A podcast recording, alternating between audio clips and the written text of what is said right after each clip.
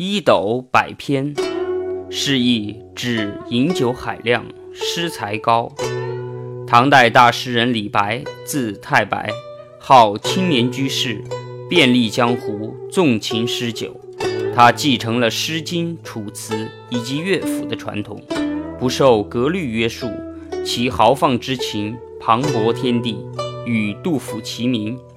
杜甫形容他的诗才说：“李白一斗诗百篇，长安市上酒家眠。